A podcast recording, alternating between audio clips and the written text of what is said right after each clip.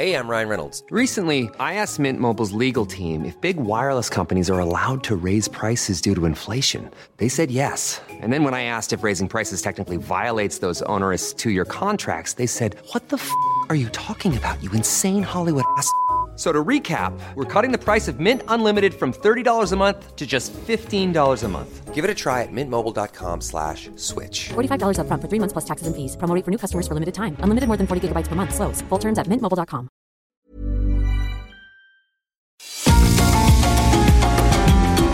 GastroLab es un lugar donde cabemos todos. Aquí encontramos historia, recetas, producto, materia prima, vinos y un sinfín de cosas que a todos interesa. Ya que con cocina y vino se aprende en el camino. Déjate llevar por el chef Israel Arechiga a un mundo delicioso que da como resultado GastroLab.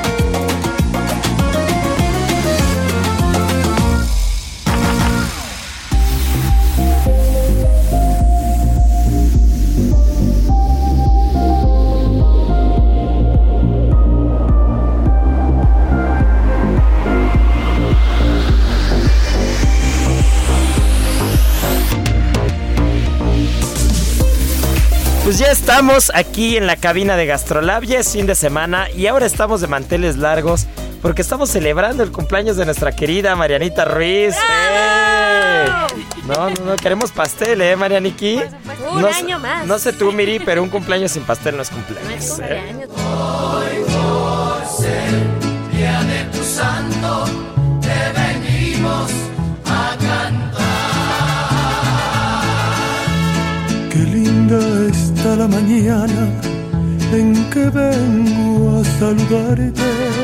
Y bueno, pues ya, ya escucharon aquí a mi querida Miri, como cada ocho días, editora de Gastrolab en la edición impresa del Heraldo de México, metida en los mejores chismes de gastronomía a nivel nacional y mundial, trae las mejores entrevistas. Mi querida Miri Liri, no podría ser diferente la presentación, porque ahora sí engalanaste las páginas de Gastrolab con una entrevista que de verdad es de clase mundial. La verdad es que sí, y es para todos ustedes, queridos amigos de Gastrolab. Estamos muy felices de compartir con ustedes este fin de semana, porque qué bárbaro, nos fuimos a platicar con Dominic Green, una de las mejores chefs del mundo, si no es que la mejor. La mejor ahora mismo, yo me atrevería a decir Sí. que la mejor cocinera en todo el globo terráqueo Sí, es ella. Sí, claro que sí. Y además tiene una historia impresionante que por supuesto vamos a compartir ahora mismo con ustedes.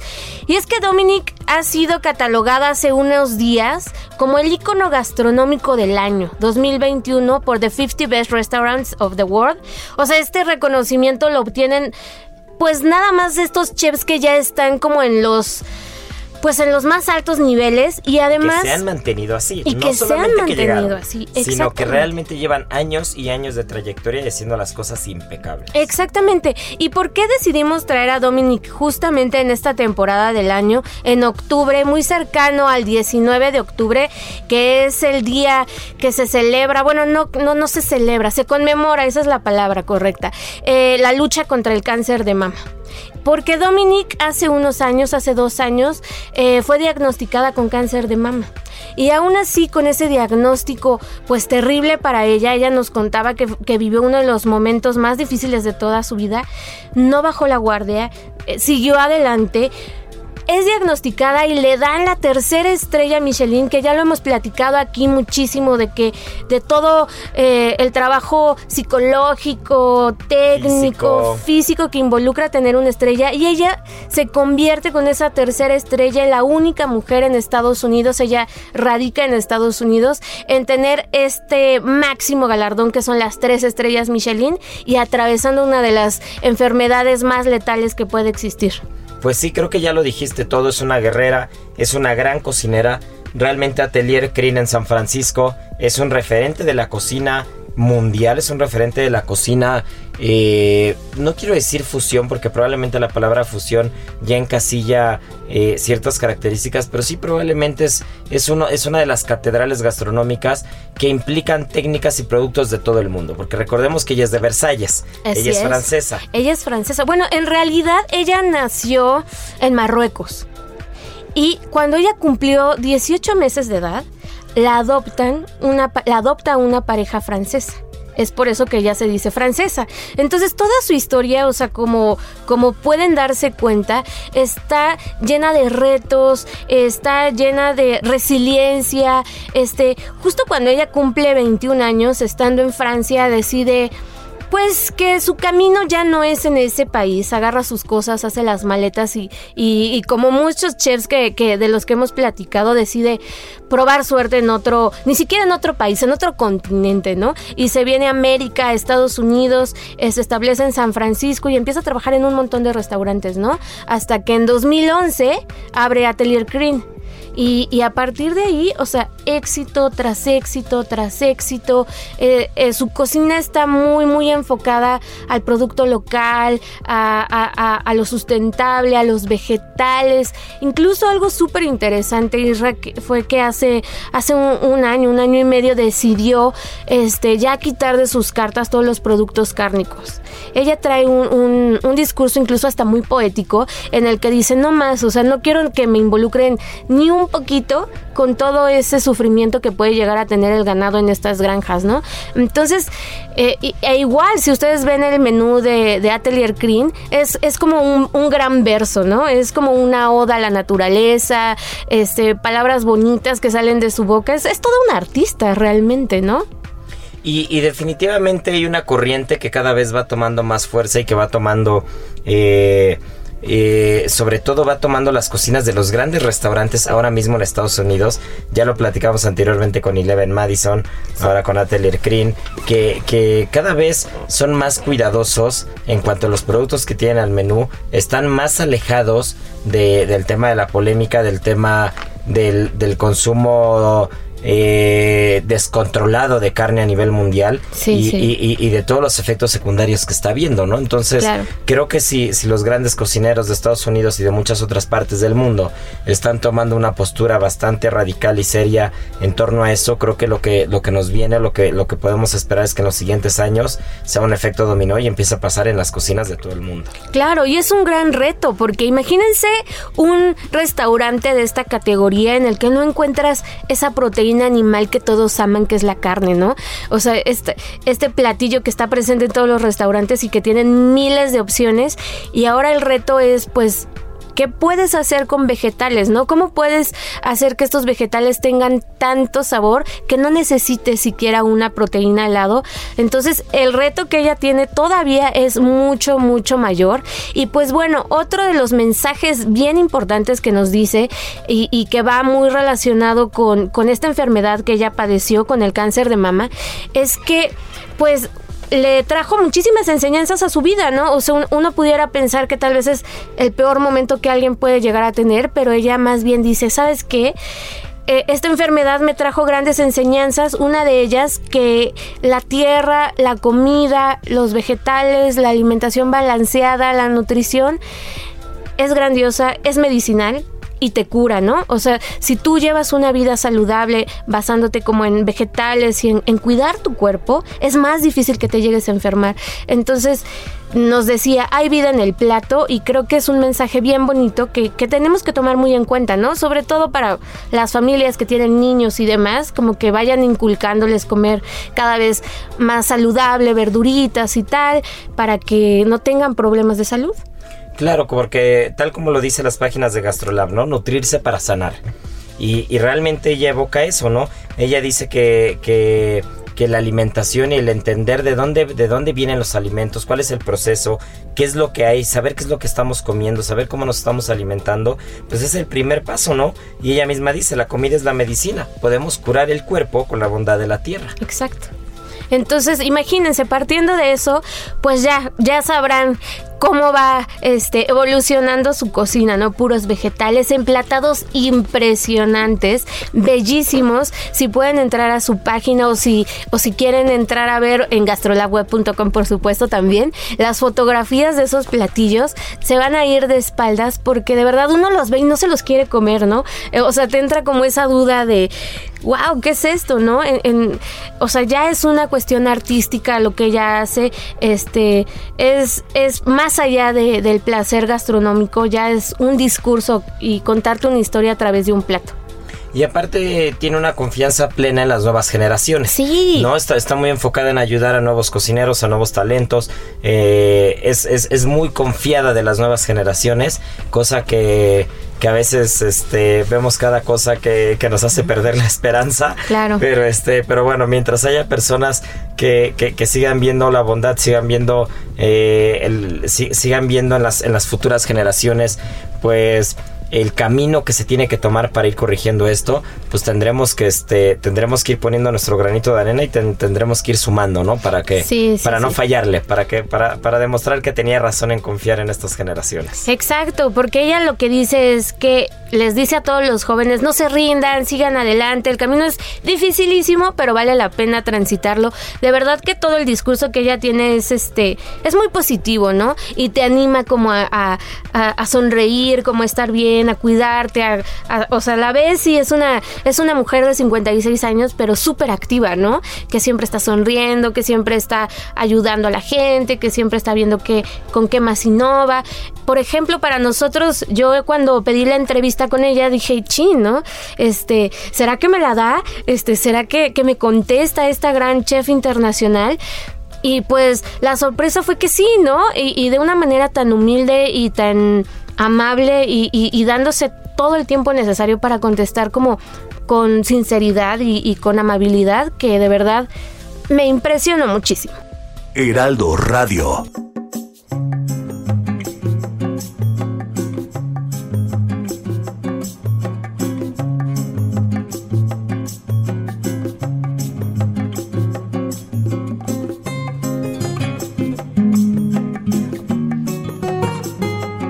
Pues qué bien. Y sabes a mí que me impresiona también, mi querida Miri, mi querida ¿Qué isra? ¿Qué isra?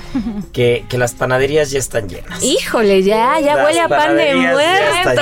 la mejor temporada Ay, de pan. Sí, sí, Sí, sí. sí, sí, sí, esto para mí no es el Guadalupe Reyes, No, para hombre. mí es el pan de muerto rosca de Reyes. Ok, Ese es el, sí, el me maratón gusta, es me muerto gusta. Reyes, no es Sí, Guadalupe sí. Reyes, no sé, no, no, no, que no los engañen en casa. Me encanta, me encanta. Sí, fíjense que estamos también de manteles largos porque este sábado se conmemora el Día Mundial del Pan.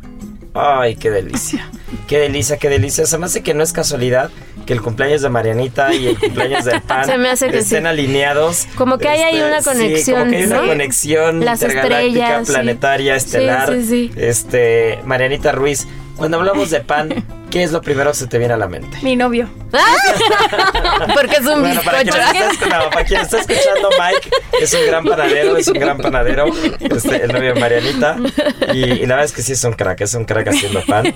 Pero este, cuando hablamos de pan, no de panaderos, Marianita, ¿qué es lo primero que se te viene a la mente?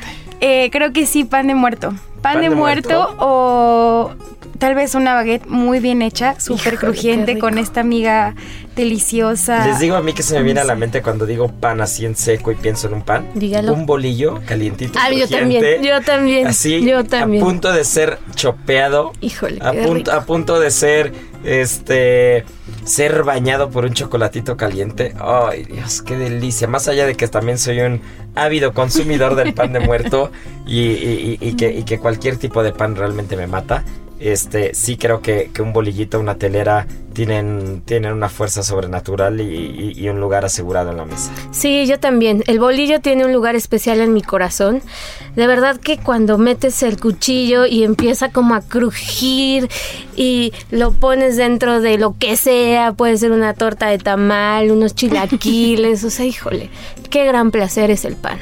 Pero vamos a hablar de los orígenes, ¿no? Vamos, a hablar de la historia. Saben que siempre nos encanta mezclar la historia, hablar de las bases, de los orígenes, del, cómo surgen las cosas.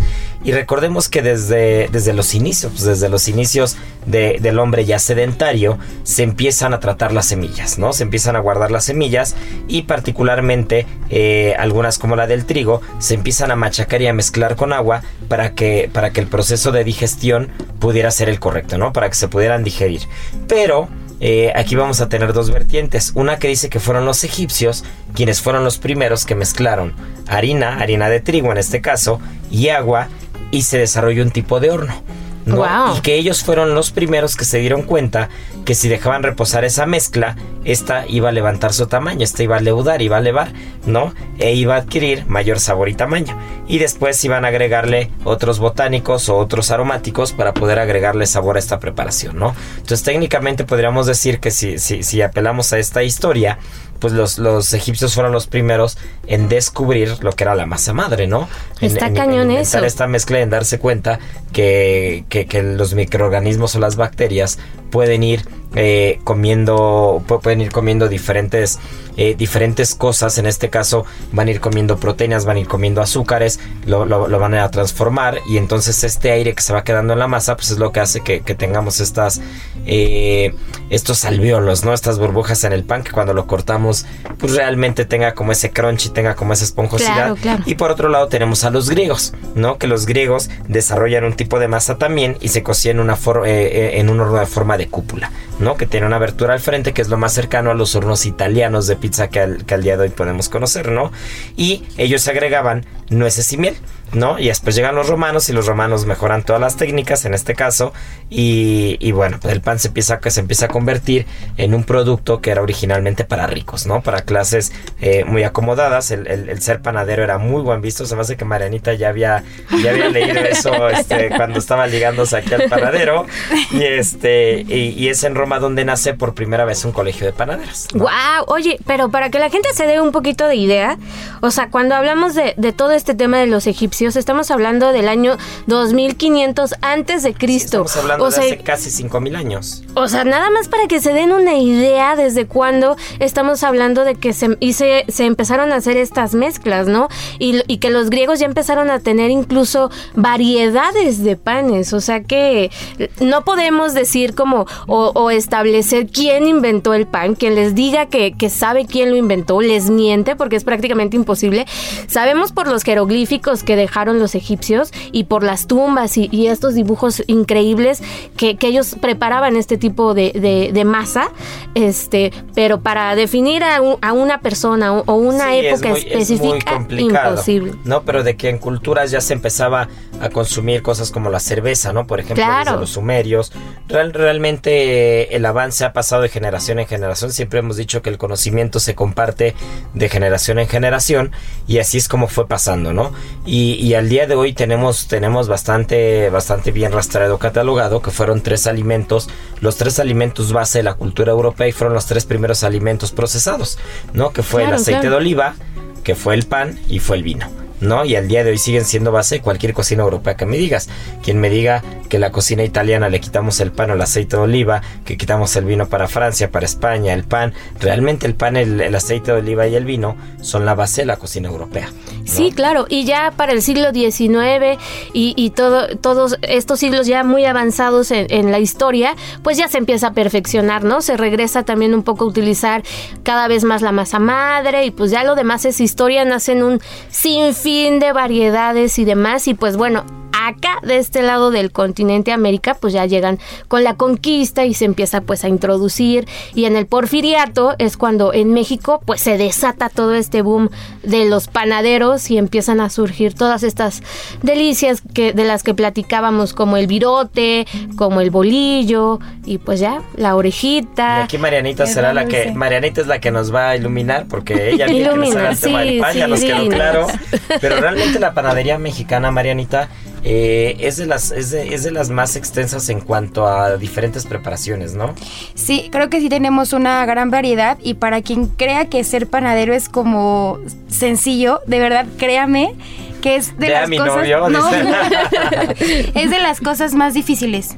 O sea, difíciles en serio. Digo, al final creo que igual tengo yo una formación como de repostera, igual y algunas cosas son muy cuadradas, pero no termino de entender o no termino de darle como al punto, ¿no? Que si de repente empezaba a tomar clases de panadería y me decían, no, o sea, es que no es así. Si lo dejas dos minutos más, entonces ya se te pasó. Entonces sí es de verdad de las cosas más difíciles y sí creo que aquí pues en la República Mexicana tenemos como una variedad muy extensa de pan y aparte por temporadas, ¿no? O sea, como Sí, que sí, sí, sí, sí. nos gusta marcar tendencia. Del pan tradicional, quitando rosca de reyes y pan de muerto, Marianita, este, hablando de pan o de, o de- o de inventos tradicionales mexicanos, ¿cuál es el que más te gusta? Híjole, yo soy súper fan de las conchas. Yo soy muy Sí, yo tradicional. soy porque concha. sí, porque aparte cada que digo me quiero ver intrépida y voy a escoger un pan diferente, siempre me pasa algo. Si escojo, no sé, una berlinesa, la pastelera está tronada o algo me pasa. Entonces ya, lo mío la concha y, ah, bueno, no. Y si llegase a ir a Rosetta, sí es el rol de guayaba. Pero de ahí en fuera... Sí, el rol de guayaba. Pero de ahí en eso ya fuera- es panadería un poquito Sí, más, claro. un po- con, con influencias más europeas. Sí, Más más sofisticadón. laminadas. Sí, sí, sí. Cuando hablamos de, de- de panes tradicionales mexicanos está el ojo de buey. está- Los besos también me gustan. Ay, los besos. Pero alguna me han tocado que en vez de azúcar es sal. Ay, De no, verdad bueno, me te pasa todo.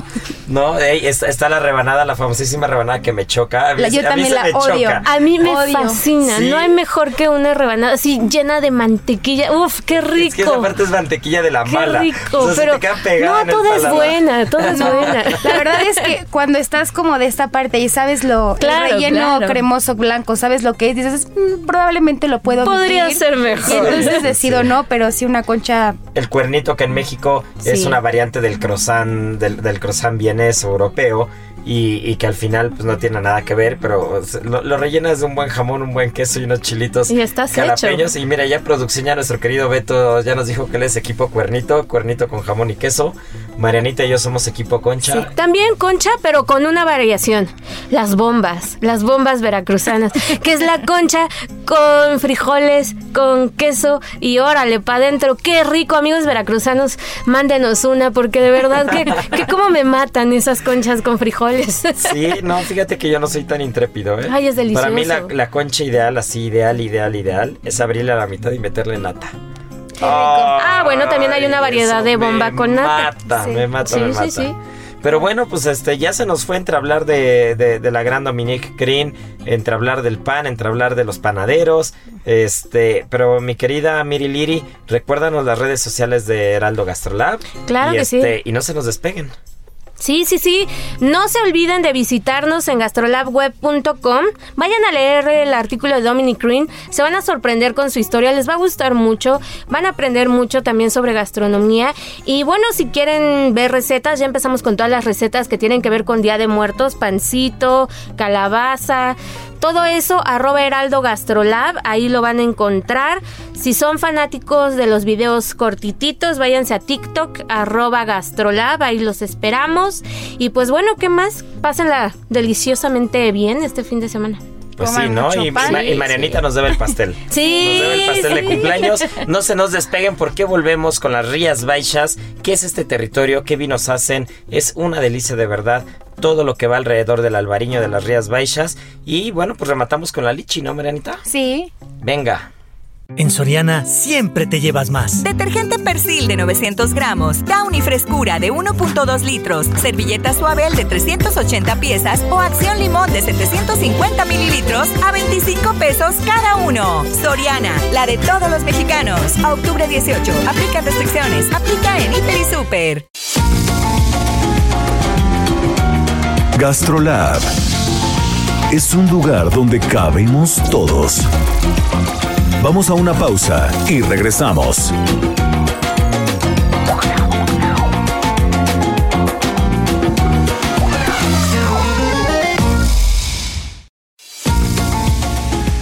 Gastrolab, estamos de regreso.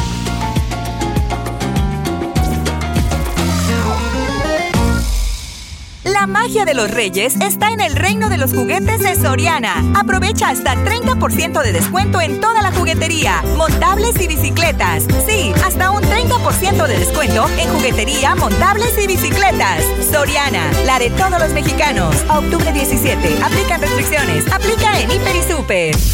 Y ahora, el sabor oculto.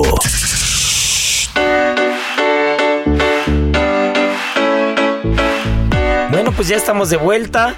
Ya se nos fue nuestra querida Miriam, pero aquí estamos Marianita y yo. Mi querida Marianiki, cuéntanos qué es la lichi, qué hay con la lichi, qué hay con los sabores.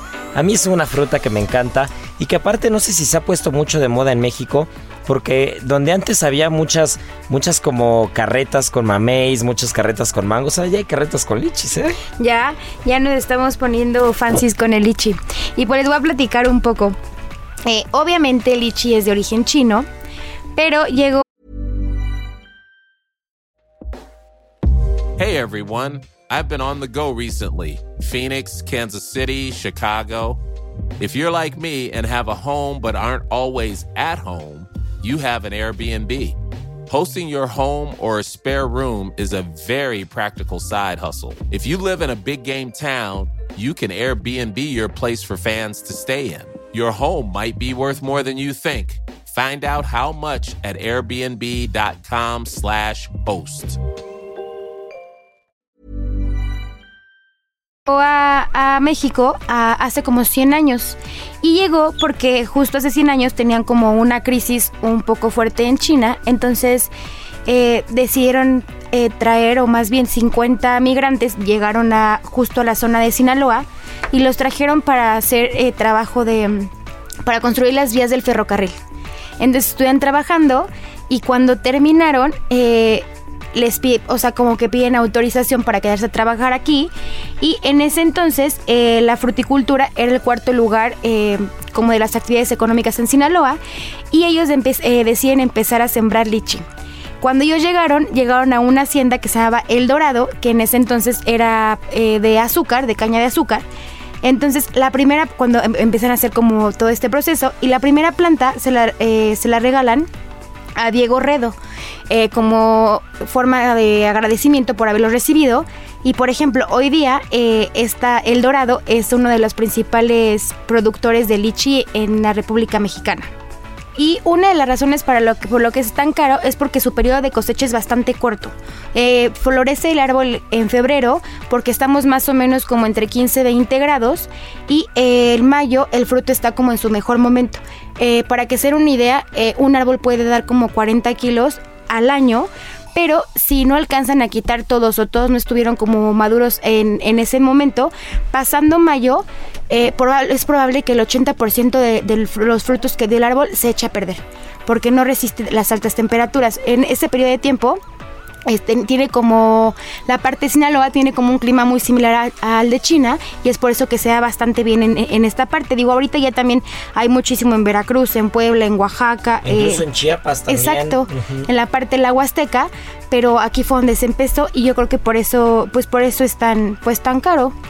Eh, otra cosa importante es que este fruto tiene una sustancia que se llama hipoglicina tipo A, que por ejemplo en partes como en la India se dieron cuenta que justo como en este periodo de tiempo había bastante incidentes con niños. Y entonces empezaron como a hacer investigaciones porque les daba como una como, como paros, hace cuenta, y empezaron a investigar y no sabían por qué, pero era muy raro, era ju- justamente como de probablemente de 10 niños, 8 fallecían. Entonces empezaron como a investigar que porque era como justo en esto en este en este tiempo de en estos meses más bien y se dieron cuenta que porque los niños jugaban pues entre los árboles de lichi y se los comían verdes. Entonces, como tienen eh, esta sustancia, pues mataba a los niños. Entonces, pues ahorita como que sí ya lo tienen como un poco más Muy controlado, muy ¿no? controlado. Que es un que te tienes que comer Exacto. justo en la temporada, maduro. Exacto. Y pues bueno, eh, los chinos, otra de las gracias que le encuentran al lichi es que del árbol sacan como una miel y lo ocupan muchísimo para eliminar la tos o el dolor de garganta. Y ellos creen que ayudan muchísimo a, a todas las enfermedades que tienen que ver como con problemas glandulares, incluso con algunos tumores. Eh, obviamente es una fruta que tiene muchísima azúcar, pero también tiene muchas proteínas, vitaminas B, C, potasio. Y bueno, ahorita que digo vitamina C, hay muchas personas que no sé si les pasa que tienen como sensibilidad en los dientes y no como que no soportan esos sabores tan ácidos. Pues el lichi tiene bastante para su, su tamaño, tiene como bastante vitamina C, entonces para las personas que no les gusta lo ácido pueden como sustituirlo por un Por buen lichi, Exacto. Con, con limón o con toronja, naranja, Exacto. incluso la guayaba, que ya lo habíamos platicado, que es la fruta con mayor cantidad de vitamina C. Exacto. Y creo que, no lo sé, probablemente ahorita está muy de moda porque al menos en el mundo de la repostería creo que un postre que seguro recordarás muchísimo de Pierre Hermé, que es como la trifecta perfecta, que es lichi, rosas y frambuesa. Oh, es que la lichi y las rosas son como, como, como, como una de las combinaciones gloriosas, ¿no? Que se han Claro. encontrado. Y creo que ahí es como que viene muchísimo y creo que todos, incluida yo, hemos hecho como un postre como con esos tres sabores que ya sabes que van a ser ganadores y que a todo mundo le va a gustar. Y sí, cada vez lo encontramos un poco más en todos los mercados, pero sí es como en este periodo muy corto de, de tiempo, ¿no?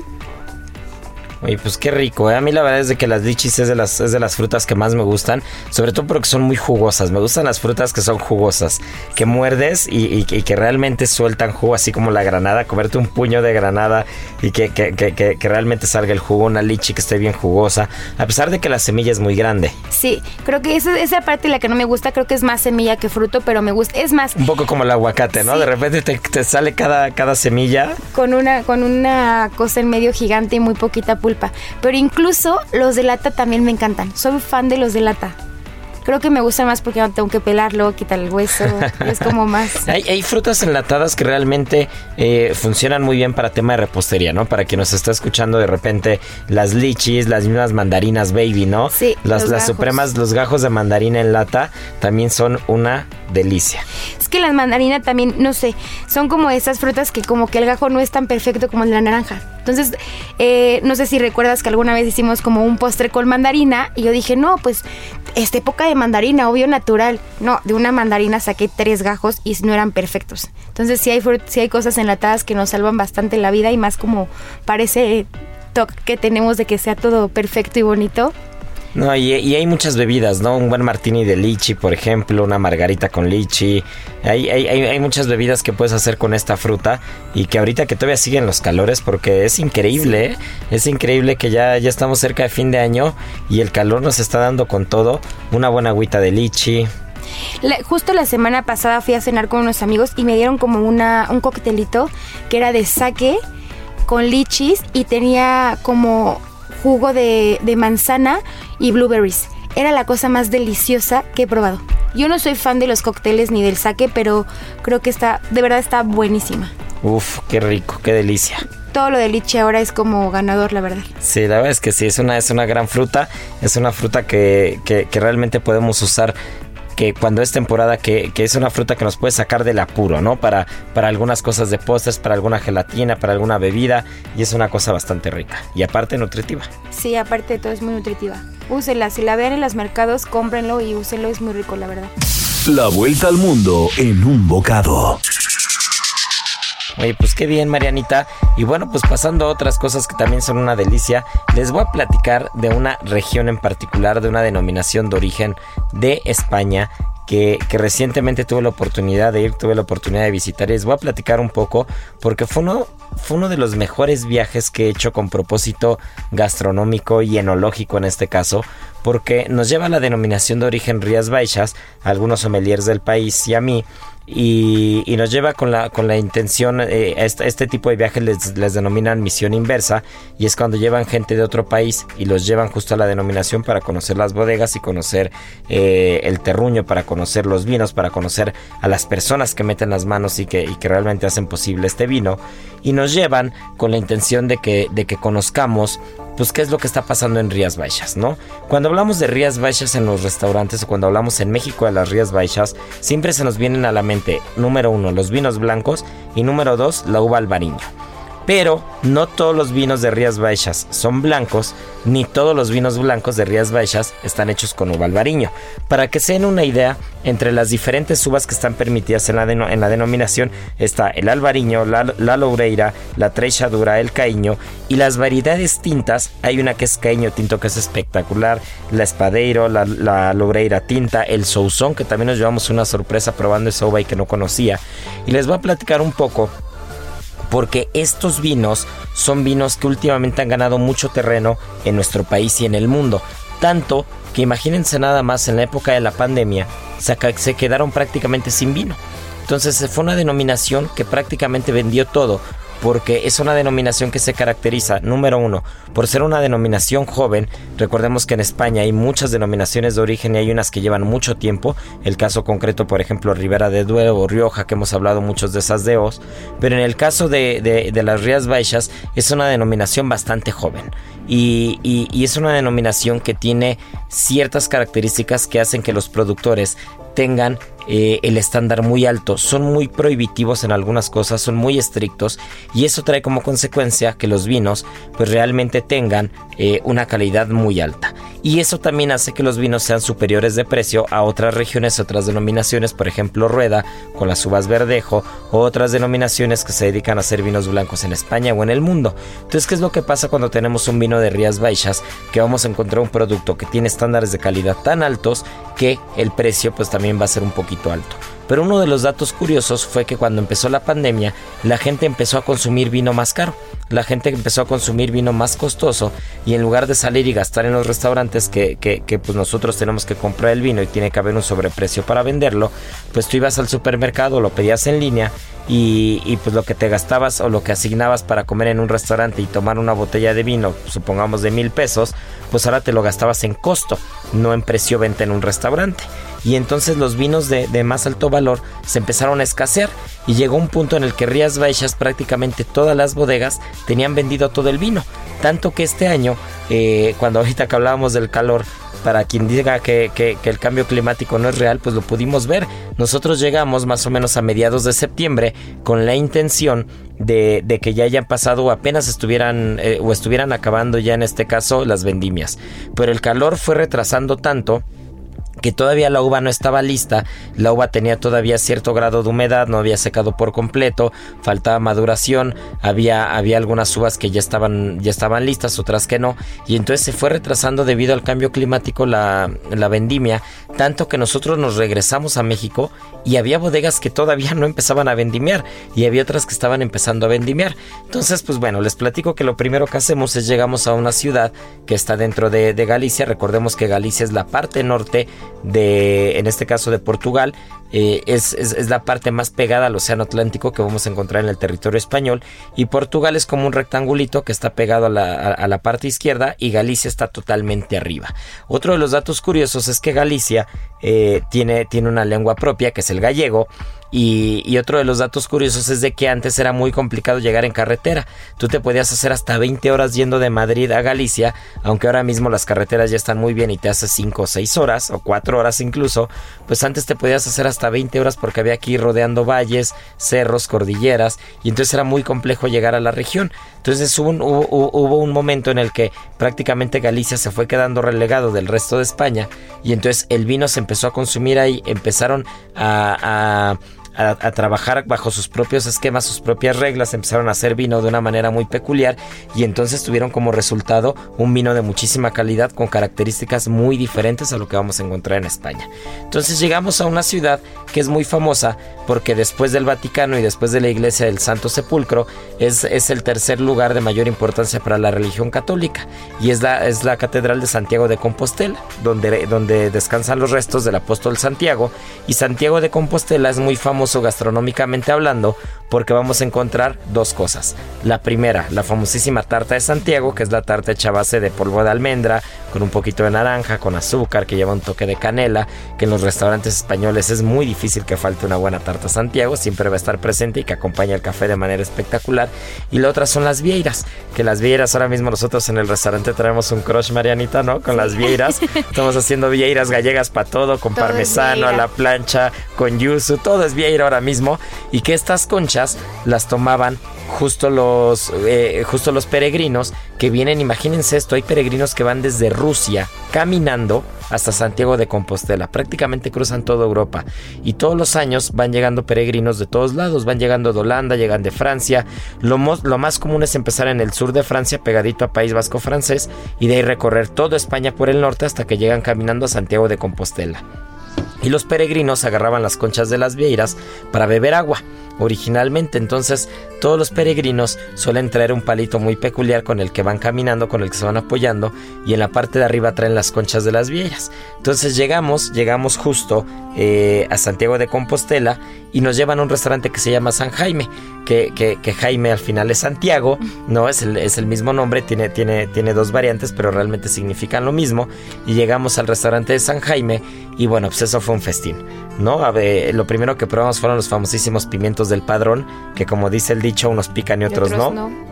Realmente no nos picó ni uno, pero son unos pimientos pequeñitos fritos que son una delicia.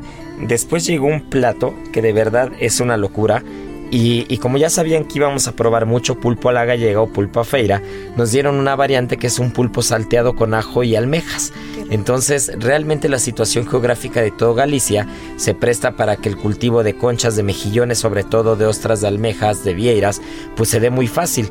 Incluso hay, unas, hay unos islotes que son muy parecidos, eh, en este caso a las chinampas en México, pero estos islotes van hacia abajo. En lugar de que las chinampas aquí las usamos y sembramos hacia arriba, la milpa, el maíz, los tomates, todo esto, allá los islotes van hacia abajo con unas cuerdas y ahí es donde se reproducen los mejillones, ¿no? Entonces eh, lo que serían aquí nuestras chinampas para ellos son las bateas y estas bateas de mejillones pues, eh, pues van surtiendo de mejillón prácticamente a toda España y a gran parte de Europa.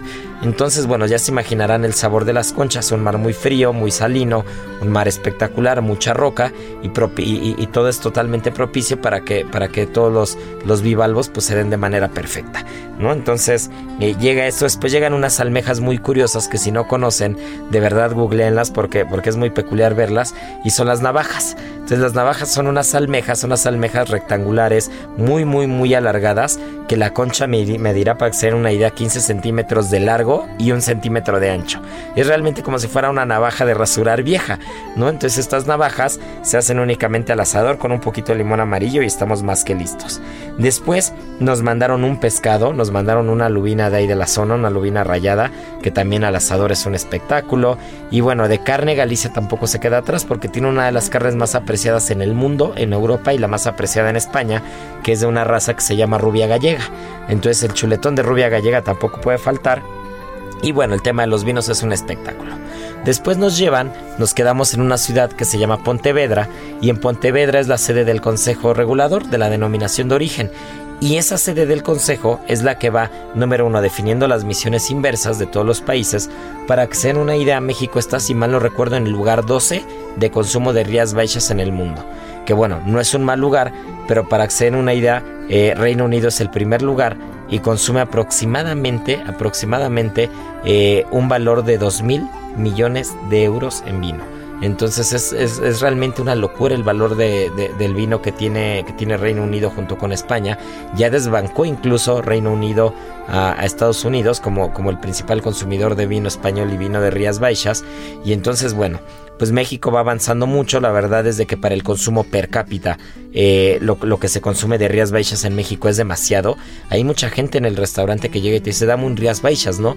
No te dice ni, ni qué bodega, ni qué uva, ni qué nada, ¿no? Te dice, dame un albariño, ¿no? Entonces, realmente, realmente el vino se ha posicionado muy bien.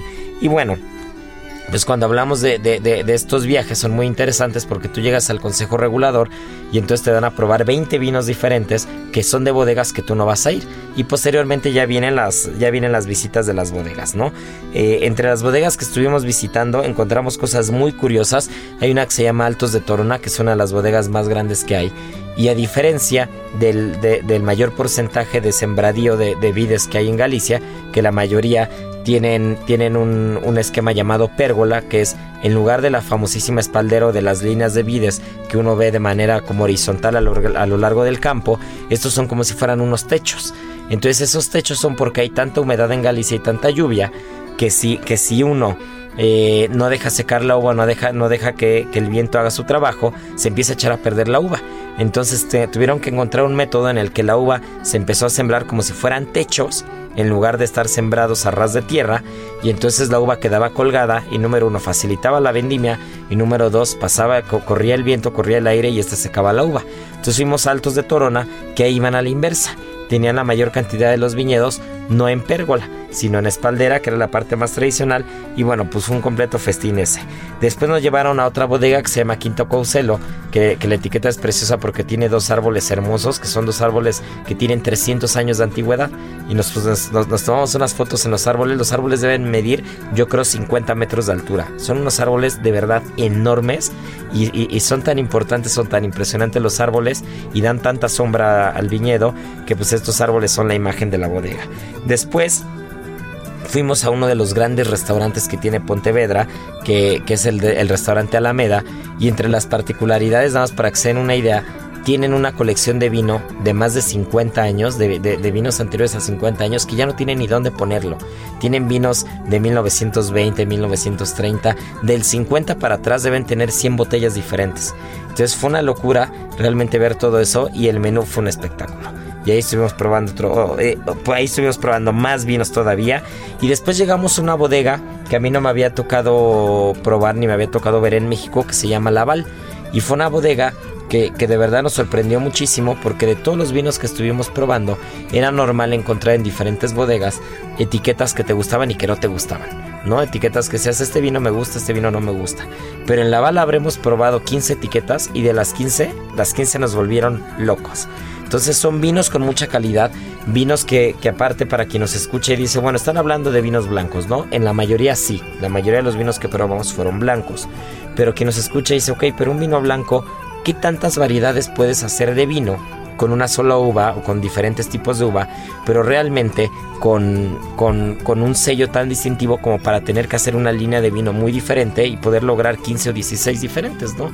Entonces nos, ahí entendimos y ahí nos dimos cuenta que la uva albariño tiene una capacidad de guarda espectacular. Entonces estuvimos probando vinos, vinos blancos con más de 10 años, con 10, 12, 14 años, que un vino blanco lo, lo, normal es que después de 3 o 4 años ya el color se pone más pajizo, se pone un color más dorado y, y realmente empieza a perder acidez y es un vino que ya no tiene tanta calidad.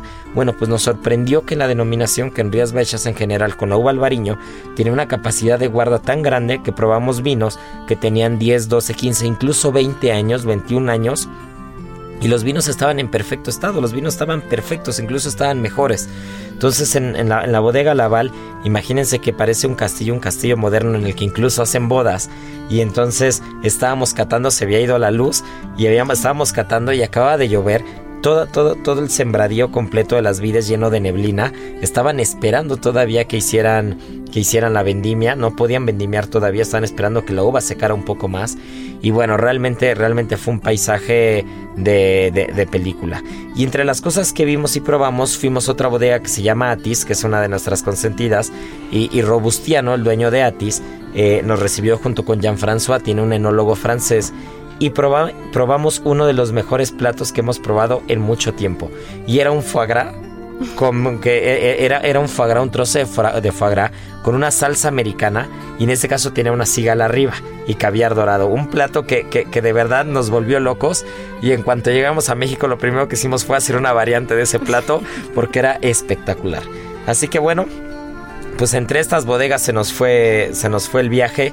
Eh, una cosa espectacular, si tienen oportunidad de, investigar más eh, relacionado a las Rías Baixas. Si algún día ven un vino, un albariño de Rías Baixas, un Loureira, un Sousón, un Caíño Blanco, un Caíño Tinto, denle oportunidad porque de verdad eh, son vinos de grandísima calidad. Ya traeremos pronto a Andrés Amor, que es el sommelier que representa la denominación aquí en México, para que nos platique más porque de verdad es, es un tema que da para muchísimo. Son muchísimas regiones, tenemos el Salnés o Rosal, Condado de Tea, vamos a encontrar diferentes, diferentes eh, subregiones dentro de la misma denominación con vinos espectaculares y no es casualidad, no es casualidad de verdad que el vino esté agotado de, de, de, esa denominación en particular porque cuando hay tanta calidad y hay tanto, tanto, tanta pasión y tanto cariño, pues es increíble el resultado, ¿no? Ya les platicaremos ahora que venga Andrés Amor, les prometo que los vamos a traer para que nos platique lo que son los minifundios, las mini parcelas.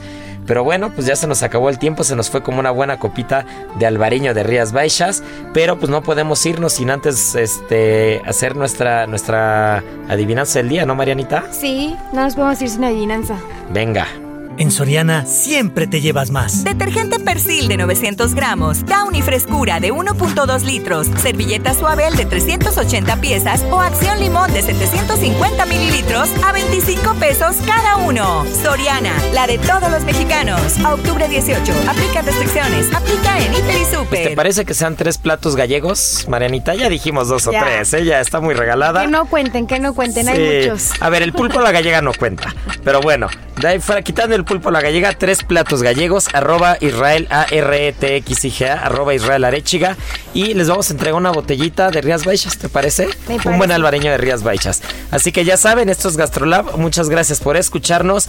Y como cada ocho días decimos, tripa vacía, corazón, sin, alegría.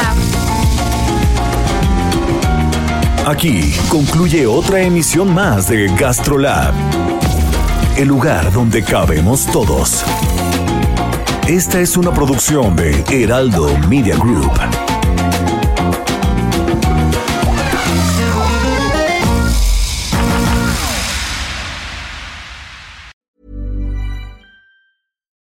Botox Cosmetic, out of botulinum toxin A, FDA approved for over 20 years. So, talk to your specialist to see if Botox Cosmetic is right for you. For full prescribing information, including boxed warning, visit BotoxCosmetic.com or call 877-351-0300. Remember to ask for Botox Cosmetic by name. To see for yourself and learn more, visit BotoxCosmetic.com. That's BotoxCosmetic.com.